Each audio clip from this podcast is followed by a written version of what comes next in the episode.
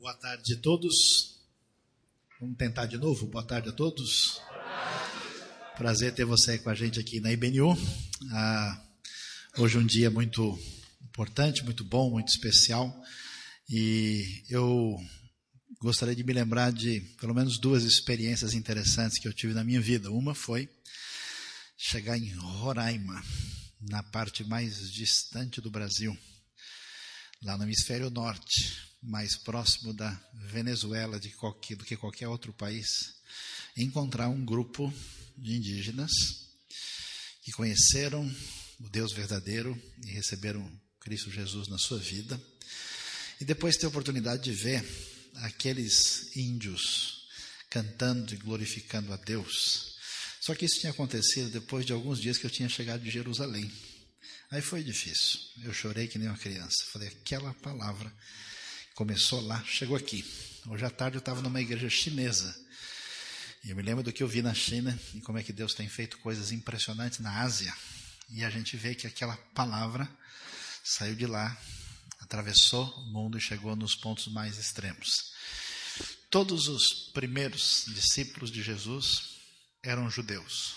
O Rabi Yeshua, Rabino Jesus da Galileia, trouxe palavra de vida eterna, de salvação. Essa palavra atravessou as fronteiras de Israel, como já o Tanar, a Bíblia hebraica, tinha dito. Começou a atingir samaritanos, gentios, de formas das mais complexas uh, e complicadas, tem atravessado e atingido toda a terra, e agora, de uma maneira surpreendente, Deus tem feito coisas impressionantes no sentido de vamos assim dizer, numa linguagem bastante fácil de compreender, de devolver Yeshua aos próprios judeus, quando muitos têm entendido aquilo que a história da cristandade dificultou de ser entendido, que o Messias veio e que ah, Deus tem feito coisas impressionantes no meio do povo da primeira aliança. Então, ah, eu queria que hoje a gente lembrasse de orar por Israel. Israel está sob ataque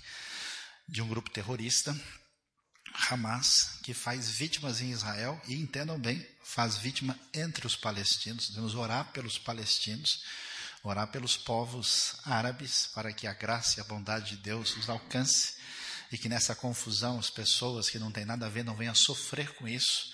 Eu queria pedir, queria pedir um compromisso seu hoje, de orar por essa citação. Quem vai orar, levante a mão comigo, pedindo a misericórdia a graça de Deus ali, nesse momento tão complicado. E eu queria, ah, antes de nós iniciarmos, dizer que todo mundo deve estar bem preparado para a semana que vem, quando nós teremos aqui o Dr. Adolfo Reutemann, ah, que é professor lá em Israel, diretor dos manuscritos do, do Museu dos Manuscritos do Mar Morto, uma pessoa que é muito amigo de toda a comunidade cristã, mas que não é uh, alguém que tem a mesma perspectiva de um judeu messiânico. E semana que vem a gente vai ter um relacionamento com tantas pessoas sem nenhum tipo de proximidade ostensiva. A gente vai ter só um relacionamento de amizade, um evento cultural.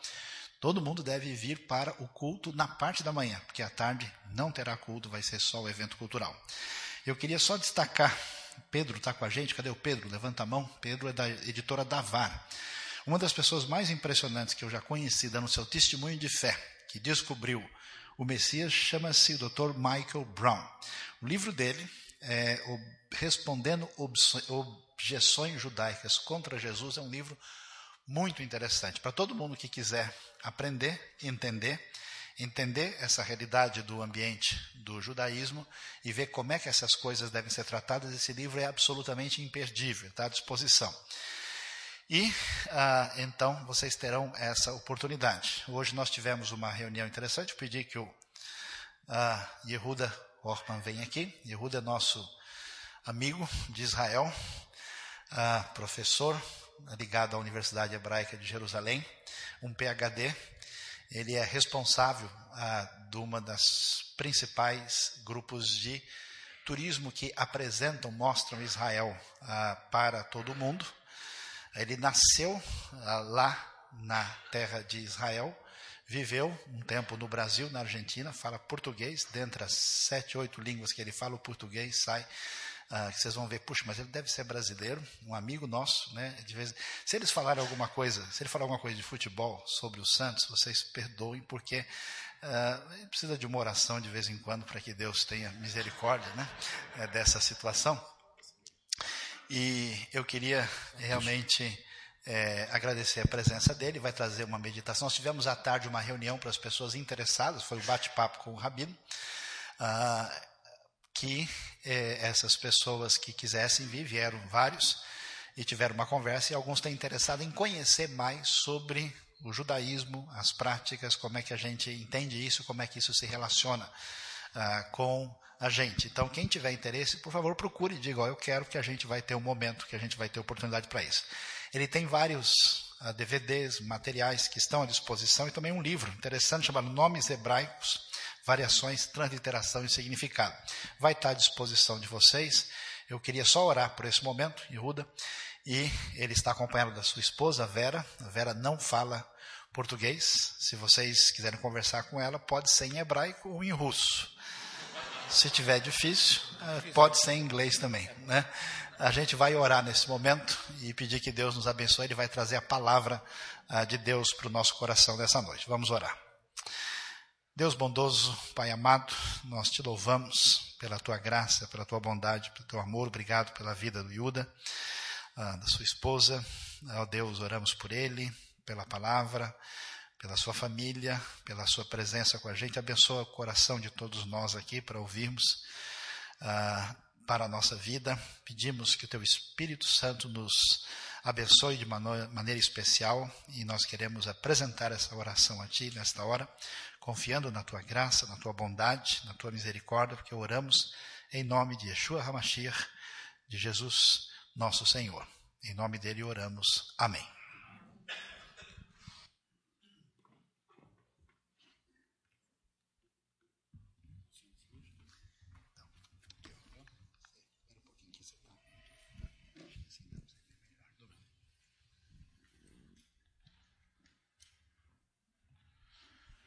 Boa noite a todos, shalom. Se alguém pensava que eu ia falar em hebraico e o professor Sayão ia traduzir, esqueça. Eis aqui que nós estamos juntos, equipados com a última palavra de tecnologia. O apóstolo Paulo lá do céu deve estar com inveja. Ele não tinha microfone, não tinha projetor, não tinha ponteiro laser da 25 de março. De momento funciona, gente. Me deu garantia de 10 minutos, já passou um dia. Eu sempre tenho um problema muito sério, e o professor Sayão já me conhece há alguns anos.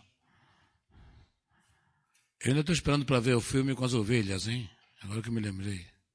Temos um filme de pastor de ovelhas muito especial que fizemos juntos.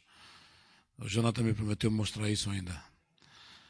Então, esses anos de mais que amizade, realmente, é de duas pessoas que não apenas descobriram as suas raízes comuns, mas descobriram também que juntos podem fazer mais ainda pela palavra. Tem nos levado ao deserto, tem nos levado a vários lugares do mundo, e a ideia nossa, ainda este ano, fazer mais alguma coisa juntos em Israel, se Deus permitir. E é um convite especial, realmente um compromisso que eu assumi com o professor Sayão de estar com vocês aqui na igreja. A verdade é que a minha agenda no Brasil começou dia 17 e ela continua até o 3 de setembro. Então, quando a gente vem no Brasil, o negócio. Cada um aparece. Hoje tem uma palestra na Igreja Metodista, já o pastor escutou, pediu para a Igreja Metodista da quarta-feira. E assim, não é a bola de neve do Iguti, mas é a bola de neve. Então, eu estou com vocês hoje. Essa semana, alguns compromissos, não apenas igrejas. Eh, nós vamos estar em Atibaia o fim de semana que vem juntos com o pastor Mendes. Depois, dia 5, 6 e 7 é Curitiba, 7 e 8 Joinville, dia 10 Curitiba, duas igrejas. 11 eu volto para cá, Escola Bíblica do Iguti. Dia 12, reunião com o ministro de Turismo de Israel. Dia 13 eu vou sair de manhã para Porto Alegre e volto à noite. 14 e 15 não me peçam para fazer nada, por favor. Tá? E o negócio continua depois para Salvador, Alagoinhas, Feira de Santana, Belo Horizonte. Se eu fosse medir as coisas dentro de Israel, eu devo fazer Israel umas 20 vezes, acho, ou mais.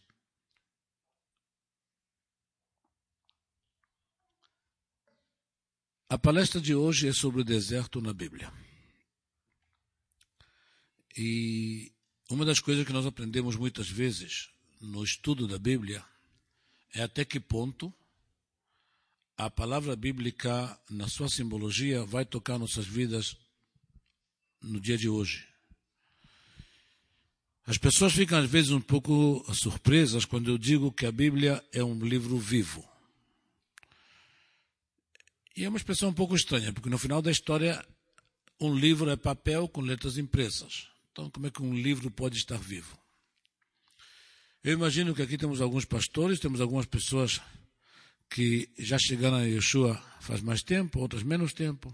Alguns leram a Bíblia 50 vezes, outros 500 vezes.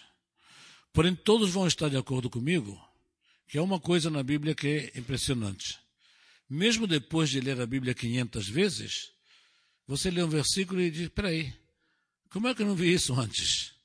E estava ali o tempo todo, não é verdade? Aconteceu com todos vocês. Vai continuar acontecendo. Deus abre novas janelas de conhecimento para cada um de nós à medida que nós amadurecemos na Sua palavra. E é impressionante até que ponto a Bíblia está viva nesse sentido. Como ela vai abrir para você uma nova janela de conhecimento quando o momento chegou é o único livro no mundo que está vivo. Nós, como crentes, temos outro privilégio. Por incrível que pareça, nós somos os donos da máquina do tempo. Nós podemos pegar a Bíblia e com ela chegar à época de Jesus. Especialmente aqueles que já estiveram em Israel sabem isso muito bem, porque você volta de Israel já não pode ler a Bíblia do mesmo jeito. Mas você vê o mar da Galileia, você vê a tempestade, você sente a dor de Jesus. Você, com a Bíblia, está viajando no tempo. É um privilégio que só os crentes têm. Então imaginem, temos um livro que é vivo e temos um livro que pode nos levar no tempo para ver coisas maravilhosas. Olha o privilégio duplo. Hoje, depois de conversar com o professor Saião qual seria o tema da palestra, né? não é uma palestra, é mais uma conversa entre amigos o deserto na Bíblia. O deserto na Bíblia simboliza muitas coisas, mas sem dúvida alguma é o nosso próprio deserto mais que nada. Cada um de nós atravessa um deserto espiritual para chegar à terra prometida. Para alguns de nós pode ser um deserto mais comprido, para outros mais curto. Poderemos ser ajudados no caminho, teremos que enfrentar muita coisa sozinho. Mas como é que a Bíblia nos mostra tudo isso? o que é que o deserto pode significar para nós, para cada um de nós e para a comunidade. Hoje eu perguntei uma pergunta que acho muito importante na igreja do pastor Henrique, igreja metodista que está na região norte. O que, que aconteceu? Pensem bem na, na resposta, hein? O que, que aconteceu com você no momento que você entrou pela porta da igreja pela primeira vez. Pensem agora bem, o que, é que vocês sentiram quando entraram na igreja pela primeira vez? Vocês querem que eu dê a resposta? Vocês sentiram que não estão mais sozinhos. Quando você entra na igreja pela primeira vez e a partir desse momento esta é a tua família. A minha família está aqui, como esteve hoje de manhã na igreja metodista, como vou estar amanhã na presbiteriana. Cada igreja que eu entro é parte da minha família. E essa família é que ajuda a atravessar esse deserto espiritual muitas vezes. O fato de você não estar sozinho. Essa é a primeira lição da igreja. Quando você está entrando na igreja e dizendo, Senhor, aqui estou, você deixa a solidão para trás. Deixa muitas coisas mais para trás, mas mais que nada deixa a solidão para trás. Que deserto temos na Bíblia? O que, é que ele representa para nós? Desafio, superação, solidariedade, não estamos mais sozinhos. Também desolação e reconstrução. um retiro espiritual, oásis no deserto. E o deserto florescerá, que é a profecia que nós vemos se cumprindo em Israel. Cada dia, praticamente. Pessoas que vêm para Israel, o ano seguinte, já acharam a coisa mudada. que é isso? Como é, quando, quando, a profecia se cumpre. Dentro do processo que estamos passando no mundo hoje, e é um processo complicado, o florescer do deserto é que incomoda muita gente em volta de Israel.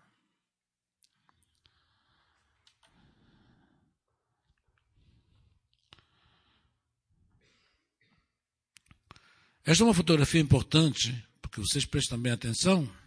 Na prática, tem dois grupos de montanhas aqui: mais escuro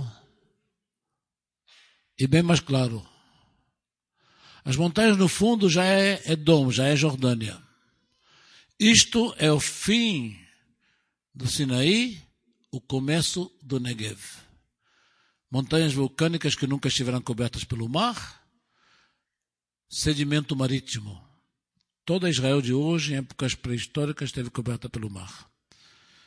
Aqui temos o que é uma junção de dois desertos. Termina o Sinaí, começa o Negev. O Sinaí que vem do Egito até a Terra Prometida, o Negev parte sul de Israel. Os dois desertos estão na Bíblia. O deserto de Sinaí é um dos desertos mais terríveis do mundo. Eu escrevi aí uma coisa interessante. Existe uma parte dele no qual não tem mosca, gente. É o único, lugar do mundo que não tem moscas. É no Sinaí. Você só pode entrar nessa região do, do Sinaí levando água, comida, é rocha pura, pelada. Nada existe. É como se você estivesse andando na lua. E o povo de Israel teve de passar por lá durante 40 anos. Imagina um lugar que não tem moscas. Nem as moscas entram, gente. O terrível que isso deve ser. O Negev é a metade praticamente de Israel, quase metade de Israel. É, seria um pouco com o nordeste do Brasil. É terra, não é dunas de areia apenas na costa. Ela é parte de Israel atual e também é parte da terra prometida na época do reino de Salomão, na época do apogeu de Salomão a parte sul da Israel moderna. São dois desertos diferenciados do ponto de vista geográfico. Ele tem uma coisa em comum, como todos os desertos. Nenhum deles é agradável. Não é exatamente o melhor lugar para viver. E apesar disso, o deserto do Negev, pouco a pouco, está sendo colonizado.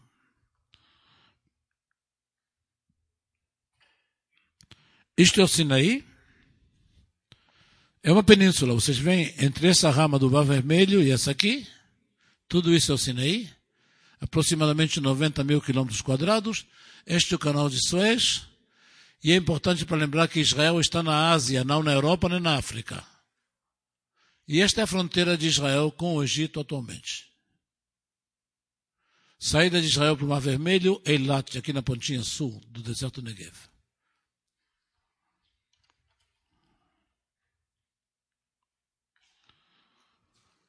O Negev é esta área de Israel, esse triângulo. Aqui está a fronteira com a Jordânia. Aqui está a faixa de Gaza, que está muito nas notícias ultimamente.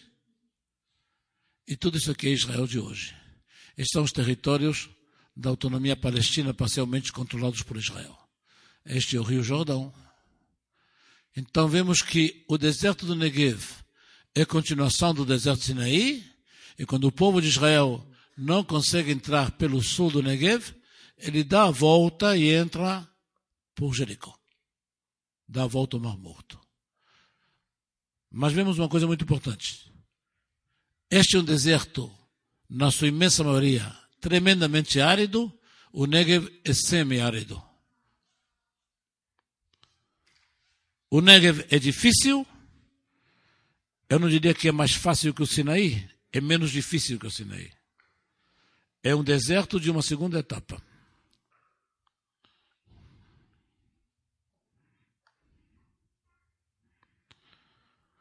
O povo de Israel sai do Egito com muita alegria, muita esperança, mas vocês veem que daqui a pouco essa alegria, essa esperança transforma em desespero. Para que que você trouxe a gente para cá? Lembra a comida que nós tínhamos lá no Egito? Então, quantas vezes acontece que esse teu amigo que entrou com você na igreja, depois de um mês, dois meses, três meses, espera aí, rapaz, aquilo está proibido, aquilo está proibido, aquilo está proibido. Lá fora é muito mais divertido do que aqui, rapaz. Você fica orando para Jesus, para Yeshua. Lá fora tinha balada, tinha isso, tinha aquilo. Eu podia ver o ratinho na televisão.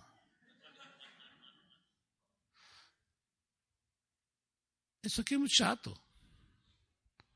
Não tem farra. Lá não era muito assim decente, mas era mais interessante.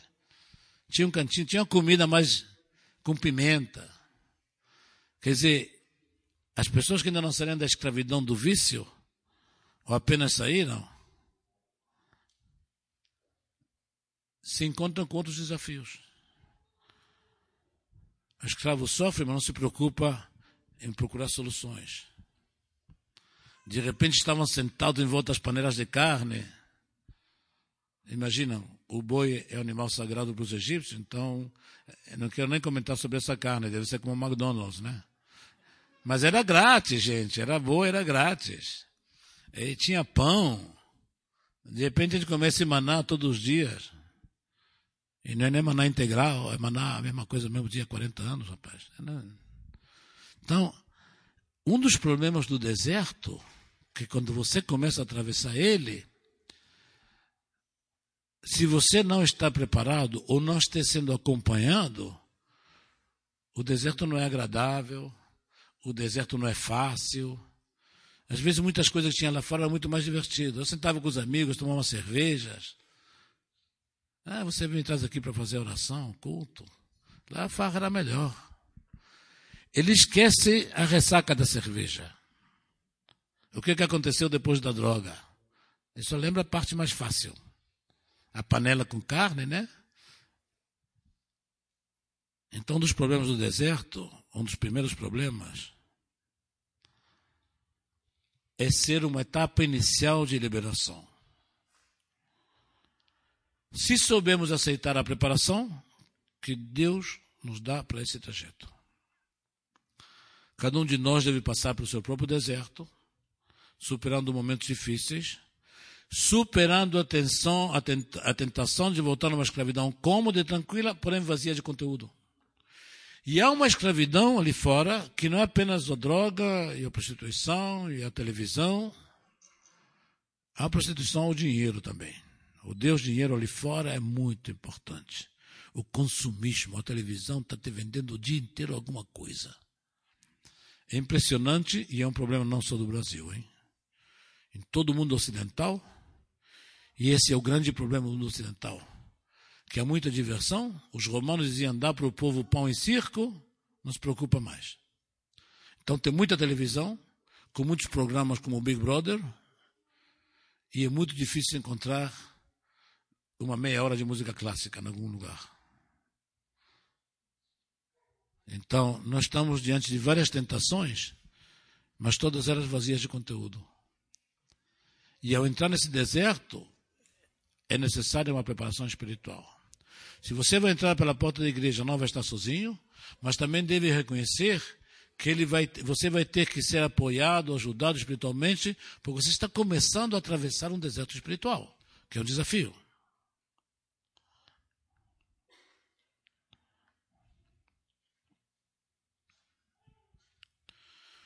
Te lembrarás de todo o caminho pelo qual o Senhor teu Deus te guiou no deserto estes 40 anos, para te humilhar e te provar, para saber o que estava no teu coração, se guardarias ou não seus mandamentos. Ele te afligiu e te deixou ter fome, e depois tu sentou com o maná que não conhecias e que teus pais também não conheceram. Para entender que não só de pão vive o homem, mas de tudo que sai da boca do Senhor. Nunca se envelheceu a tua veste sobre ti, nem se inchou o pé em 40 anos. O que acontece com o povo de Israel no deserto, obviamente não é uma coisa natural. Acontece uma série de coisas. Hoje de manhã eu falei sobre o tabernáculo, e o simples fato de levantar o tabernáculo no deserto, de levantar um templo que é um templo que vai com você de um lugar para outro, é uma parte inseparável desse deserto. É ter a palavra de Deus te acompanhando ao longo do deserto. Não dizendo, ah, quando você chegar na terra prometida, eu estou te esperando lá, hein? Agora se, se esforça 40 anos, eu te espero lá no final da rua. Não é assim não. Você não sai para enfrentar o deserto sem o apoio de Deus, sem o milagre de Deus, sem o acompanhamento de Deus.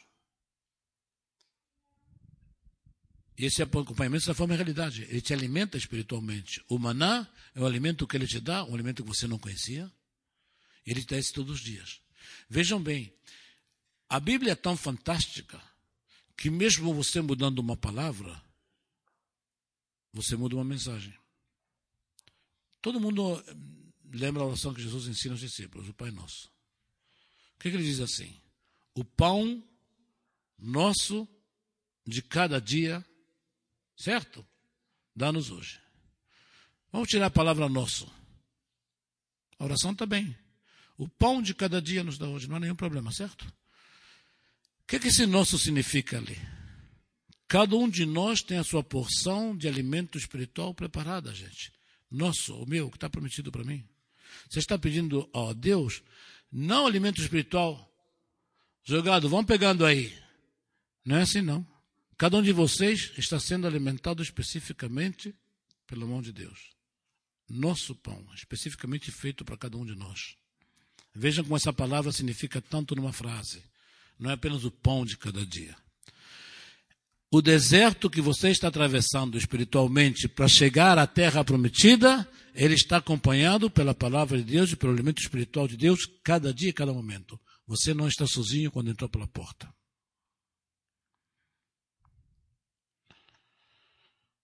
O deserto é lugar de preparação, é lugar de luta, não apenas física, mas também espiritual. Humildade, humilhação e provas.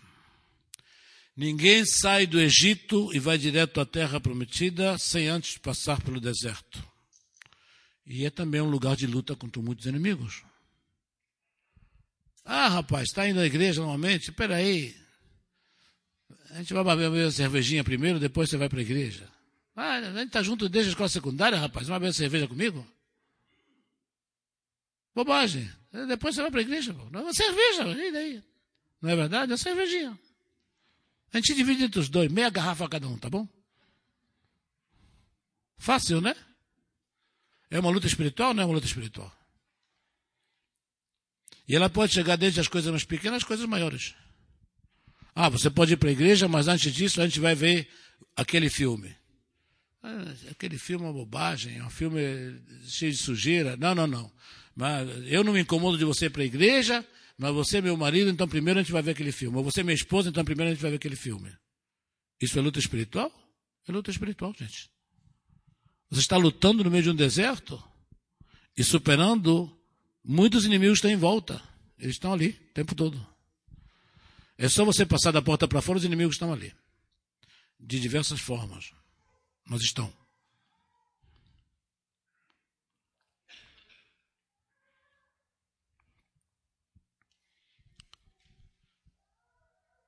Então toda a congregação dos filhos de Israel saiu da presença de Moisés e veio todo homem cujo coração o moveu e todo aquele cujo espírito o estimulou e trouxeram a oferta alçada do Senhor para a obra da tenda da congregação e para todos os seus serviços para as vestes sagradas. Gente, Aquele que já esteve em Israel viu que é uma cássia, que é a madeira que, com a qual é construído o tabernáculo e a arca da aliança e, e o altar e as mesas. A cássia, com muita boa vontade, pode ser chamada de uma árvore pequena. É mais um arbusto que uma árvore.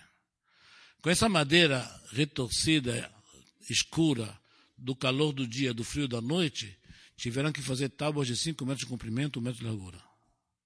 A obra do tabernáculo Seria difícil para um carpinteiro hoje moderno com equipamento moderno. E só todo mundo trabalhando em conjunto consegue levantar esse tabernáculo. Jesus é a cássia, gente. O que mantém o tabernáculo de pé é a cássia escura, não o ouro que cobre a cássia. Cuidado, hein? A, a, o, o, tabernáculo está de pé porque Jesus é que mantém o tabernáculo de pé. E Jesus é a humildade da cássia. Não é o cedo do Líbano. É uma árvore muito pequena e muito modesta. Mas uma coisa está muito clara: se o povo de Israel não se junta, não é capaz de levantar um tabernáculo. Se cada um de nós quer levantar o seu tabernáculo para Jesus no seu interior, ele tem que ser ajudado por todos. Nós sozinhos é muito difícil. Para chegar à comunhão com Deus, temos que ser parte da solidariedade da igreja, de cada um daqueles que está aqui conosco. Vejam como estava construído o tabernáculo. Nós estivemos lá no sul, você esteve comigo em Latte, né? Sim. O tabernáculo que está construído hoje no sul de Israel é uma réplica completa do tabernáculo como era naquela época. Uma área fechada, o altar, a bacia para se lavar e a tenda com o santo e o santo dos santos. A entrada no tabernáculo é por etapas, a passagem do deserto é por etapas. Cada um de nós tem de passar essas etapas para chegar à arca da aliança, ao compromisso. Para poder receber a lei, para poder receber o maná e o milagre da vara de Arão que estava na arca da aliança. Tudo é um processo. O deserto é parte desse processo.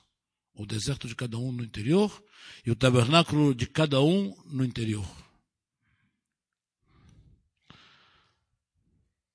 Estão umas grutas de Qumran. Vocês vão falar com o Adolfo Reutemann semana que vem sobre Qumran. E com certeza vão ver mais detalhes. O deserto também é um lugar onde você se afasta do mundo. E o grupo de Qumran aceita que morava em Qumran, quer se afastar e vai procurar Deus no deserto. E muitos deles passam a ser esses mosteiros tremendos no meio do deserto, a dia de hoje habitados. Mosteiros que começam no século IV, na época bizantina, mas na prática começaram assim, gente. Aqui, um, outro lá, e depois vão se juntando e formando a comunidade. Mesmo isolado no deserto, você vai procurar aqueles que estão perto de ti para poder levantar, todos juntos, a resposta ao deserto.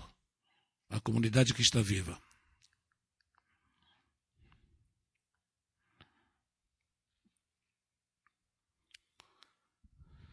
Eu comentei hoje na palestra que tivemos antes da, do culto que uma das coisas mais fantásticas na Torá, no Pentateuco, é como Deus pega um povo de beduínos, pastores, no meio do deserto, e prepara eles para uma vida de agricultores de uma civilização organizada.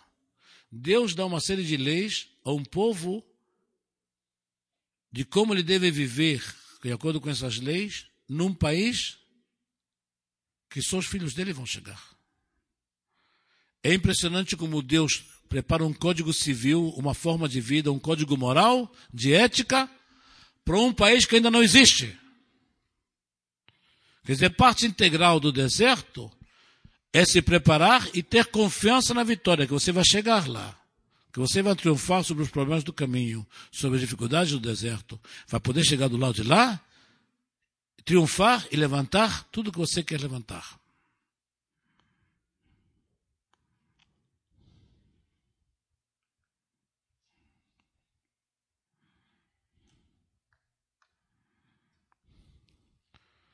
Somente dois dos espiões confiaram no triunfo, os outros tiveram medo. O deserto significa também superar os teus medos. Sabe, muitas vezes eu tenho, como rabino, e vocês têm como pastores, o mesmo problema. Olha, nós temos um grupo de rapazes de 12, 14 anos que estão com problemas no inglês. Você é bom no inglês. Você pode dar duas horas por semana para ajudar eles no inglês? Ah, pastor, o João é melhor do que eu. Quantas vezes escutamos essa resposta? Se não é o João, é o José. Mas sempre tem alguém que é melhor do que eu. Esse é o que tem medo. O que não tem medo vai ajudar esses rapazes a atravessar o deserto e dizer, duas horas, pastor? Não, que imagina, quatro horas eu vou dar por semana. Essa é a diferença entre ter medo, acreditar que você não vai ser capaz na vitória, ou dizer, eu vou ser capaz e vou acompanhar outros na solidariedade do deserto para chegar à vitória. Aí vai olhar para mim, por que isso? O que, é que tem de ver lição de inglês com deserto? Mas são as pequenas provas do deserto dia a dia que você vai atravessando. O deserto é formação espiritual.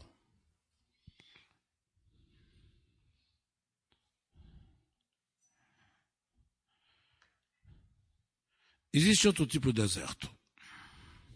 Eu coloquei aqui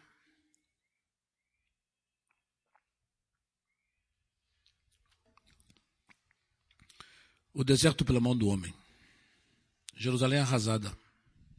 Jerusalém destruída. Primeira Jerusalém pela Babilônia, a segunda Jerusalém pelos romanos. Quero que vocês me digam o que, que tem em comum as civilizações que eu vou nomear agora. A Síria, Babilônia, Egito, Roma, Grécia, Edom.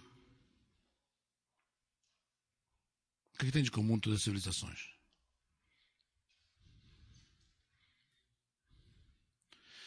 Elas estão nos museus e nós estamos aqui. Essa é a grande diferença. Elas são história e o povo de Israel está vivo. Todas aquelas nações que de algum jeito tentaram destruir o povo de Israel, e as pessoas me perguntam sobre a crise na faixa de Gaza, eu digo, me expliquem onde é que está a OLP, já não existe como grupo terrorista, onde é que está Roma, onde é que está a Inglaterra, onde é que está a Grécia, Bizântium, todos eles estão nos museus. E nós estamos aqui. Na tua vida pessoal, ah, perdi o emprego, meu irmão querido faleceu, roubaram meu carro. Meu carro, não meu laptop. O laptop também roubaram. Eu já sou cidadão brasileiro, gente, honorário. Já roubaram meu laptop também, não se preocupem. Esses momentos que você acha tão difícil são momentos de deserto espiritual, de destruição.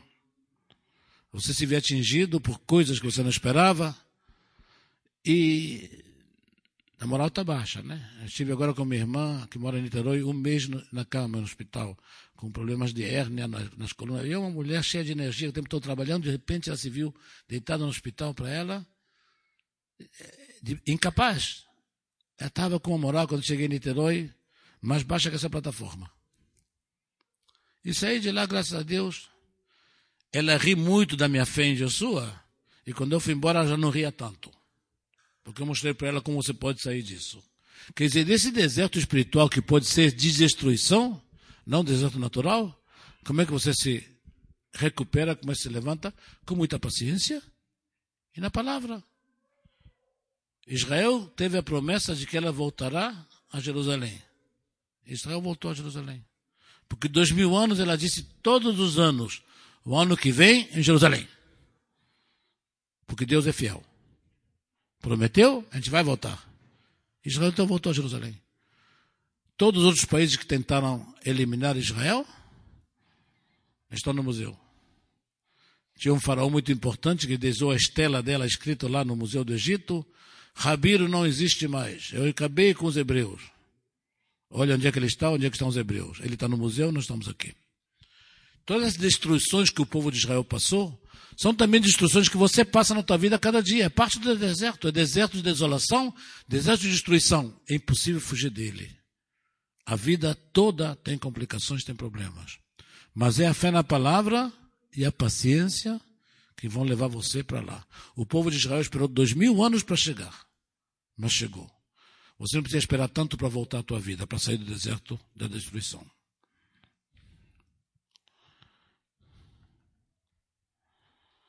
Acreditando na palavra de Deus, seremos sempre capazes de renovar nossas forças e reconstruir aquilo que foi destruído. Podemos, com fé, transformar humilhação desespero em fogo de avivamento espiritual e afirmar claramente: não morrerei, mas viverei. O povo de Israel perdeu 6 milhões de pessoas no Holocausto, nos campos dos alemães. E três anos mais tarde levantou um país. Tem um povo que saiu da sua terra, no ano 132 da era cristã, levando unicamente uma coisa na mão: um livro. Um livro. Tudo ficou lá. Eles saíram para o mundo com um livro na mão. E com esse livro, durante dois mil anos, acreditaram que iam voltar e voltaram. Quer dizer, a tua fé é que vai te permitir se levantar desse deserto de destruição, seja ele qual for. Perdeu o emprego, está doente, o filho fugiu de casa, tudo são desertos de destruição, gente. Mas lembre de uma coisa: quando começamos a atravessar o deserto, também tínhamos a prova de solidariedade, todos juntos. Quando você entrou por essa porta, nunca mais está sozinho. E você chegar hoje, nesta tua família, e dizer: gente, aconteceu um desastre tremendo na minha vida. Eu perdi meu filho, foi assassinado no assalto. Você vai estar coberto dentro de um cobertor de amor e de carinho dessa família que aqui está. Eu posso afirmar isso com plena certeza. Porque estamos atravessando o deserto juntos. Cada um seu deserto particular. E pode ser mesmo um deserto de desolação, de um momento difícil na vida, você não está sozinho. Ao estar em Jesus, Jesus no teu interior, no teu tabernáculo, você parte de toda essa família que aqui está.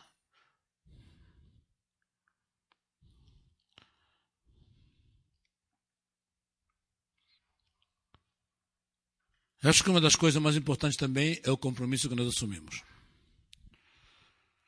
O povo de Deus somos todos nós.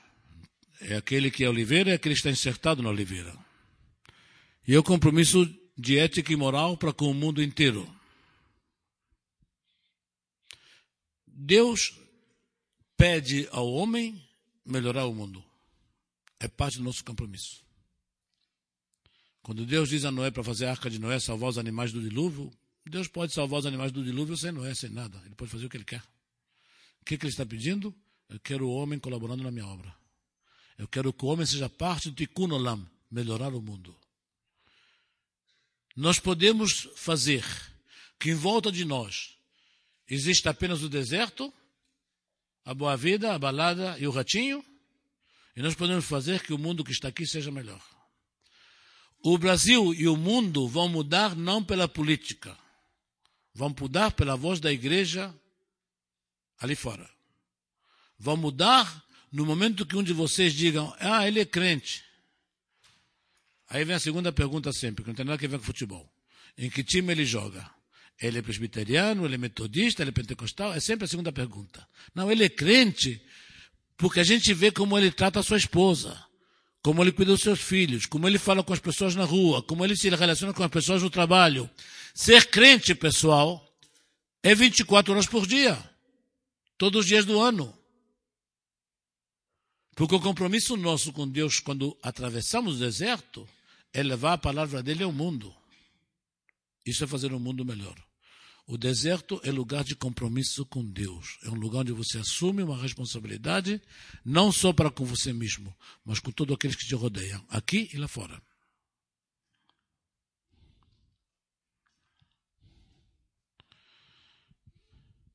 Como eu já disse, as estações estão pertinho, e se cairmos nela, nunca sairemos do deserto. Satanás mesmo tentou tentar, tentar Jesus no deserto. Olha, tanta coisa boa aqui, aquele deserto horrível ali embaixo. Imagina, o que você precisa disso? Não tem nada lá. Jesus nos ensina a superar tudo isso. O deserto para nós é preparação espiritual, é solidariedade, é a mensagem, é o milagre, é tudo junto. A sua permanência no deserto depende unicamente de você mesmo. Ah, peraí. O que eu vou fazer? Tem tanta dificuldade ali fora? É, é, é, é, eu que tenho culpa? Não. É como você receber a mensagem do deserto, os seus milagres, o seu compromisso com a palavra de Deus, a solidariedade daqueles que estão em volta. Você exalta Deus nas suas vitórias? Ah, recebi um aumento de salário, meu chefe é boa gente. Não, teu chefe faz Está escrito lá em cima. Não é que teu chefe que te dá mais salário, não. Se dependesse do chefe, ele não dava mais salário, não se preocupa. Reclama, murmura. Ah, isso aqui é muito difícil, é proibido isso, é proibido aquilo, é proibido isso, é proibido aquilo. Então não adianta, quer voltar à escravidão. A escravidão é fácil, mas é vazia. E pode ser a escravidão do dinheiro também.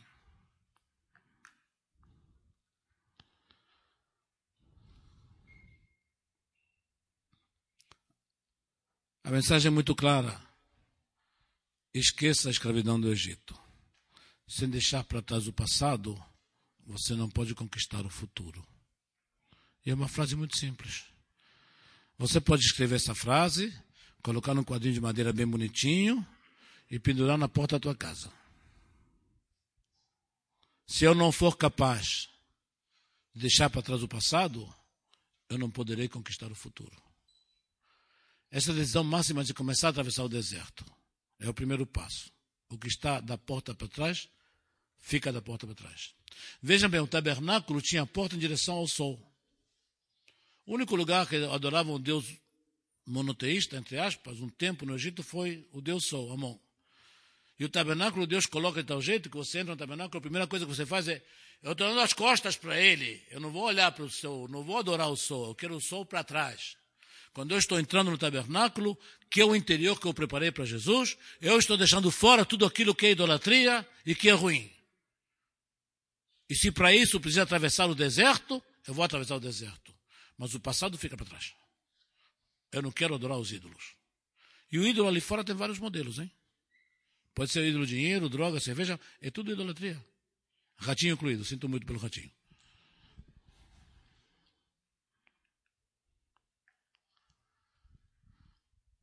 para resumir um pouco o que estive comentando com vocês. A simbologia do deserto na Bíblia é muito mais rica do que parece à primeira vista, porque você lê o episódio do Éxodo, lê uma história muito interessante de um povo de beduínos no meio do deserto, mas a Bíblia sempre tem uma mensagem. A Bíblia sempre tem uma mensagem. E ela está escrita dentro de um conceito específico de escritura.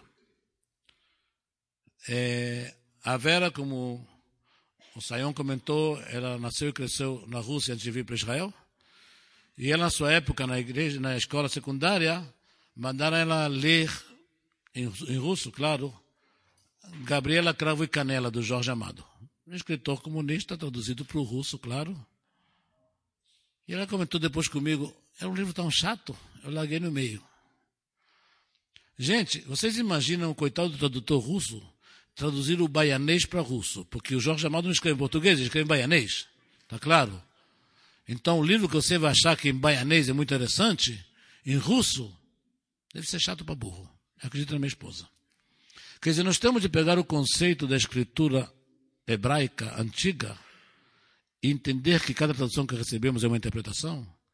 E dentro do pensamento judaico, isso é tremendamente importante, é o que falamos na palestra antes não é apenas a oliveira, essas raízes da oliveira que nos explicam.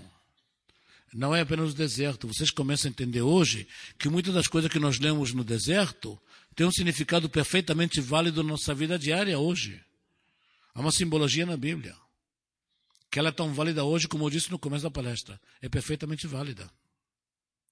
Vejam bem, é um exemplo clássico. Jesus é convidado por um fariseu, lembra-se, para uma comida. E todo mundo sabe que esse convite é falhuto. Ele está ali para ver se consegue incomodar Jesus, né? mostrar que está errado. Mas, como o falhuto recebe ele na porta, dá um beijo, e a Bíblia diz: e Jesus tomou seu lugar na mesa, certo? E daí? Ele é convidado, é normal que ele está convidado, foi recebido pelo anfitrião e tomou lugar na mesa. Mas se é uma coisa tão comum, por que, que a Bíblia comenta isso? E como você estuda os costumes sociais daquela época no judaísmo, quem é que vai sentar primeiro na mesa? Ou o anfitrião, dono da casa, ou o convidado de honra. Jesus, sem dizer uma palavra, com o simples fato de tomar o seu lugar na mesa antes de todos, ele acaba de dizer: Eu sou o convidado de honra. Ele não precisa dizer nada. Esse ato para qualquer judeu que lê essa frase naquela época, fica claro o que, é que Jesus fez. Ele acaba de afirmar a sua superioridade sobre todos que estão naquele lugar, sem dizer uma palavra. Simplesmente porque ele tomou o lugar na mesa antes que ninguém. Quer dizer, uma frase que até agora para vocês na Bíblia não significa pouca coisa, no momento que você entende os costumes daquela época, ela tem um significado muito mais forte. Isso que nós temos de entender. O deserto da Bíblia é uma narrativa muito bonita de uma época difícil de um povo que sai do Egito e vai para a Terra Prometida. O deserto na Bíblia para vocês tem uma mensagem de superação pessoal, de milagres que Deus fez, de um compromisso com uma ética moral determinada, de voltar a se levantar dos momentos difíceis, de solidariedade, e tudo isso está explicado apenas como uma narrativa que parece apenas uma narrativa interessante. Há muito mais nela do que parece à primeira vista. Isso simplesmente para mostrar a vocês mais uma vez que na Bíblia em geral há muito, muito mais do que parece à primeira vista. Amém? Muito obrigado.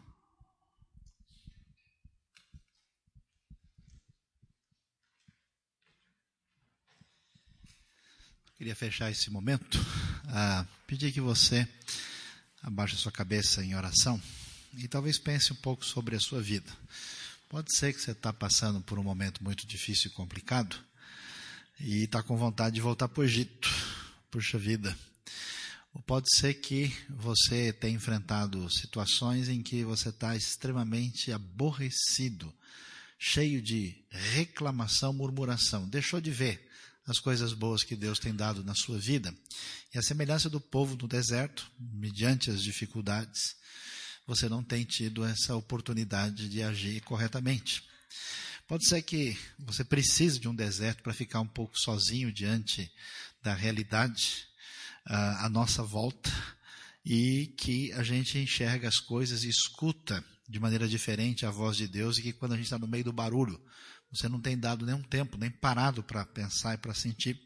E pode ser que você está tão abalado, abatido, e que você tem perdido a esperança. Eu queria que você colocasse a sua vida diante de Deus, pedisse que Deus, na sua misericórdia, na sua graça, visitasse o seu coração e abençoasse você para que você seja abençoado e seja canal de bênção, como nós ouvimos. Vamos orar.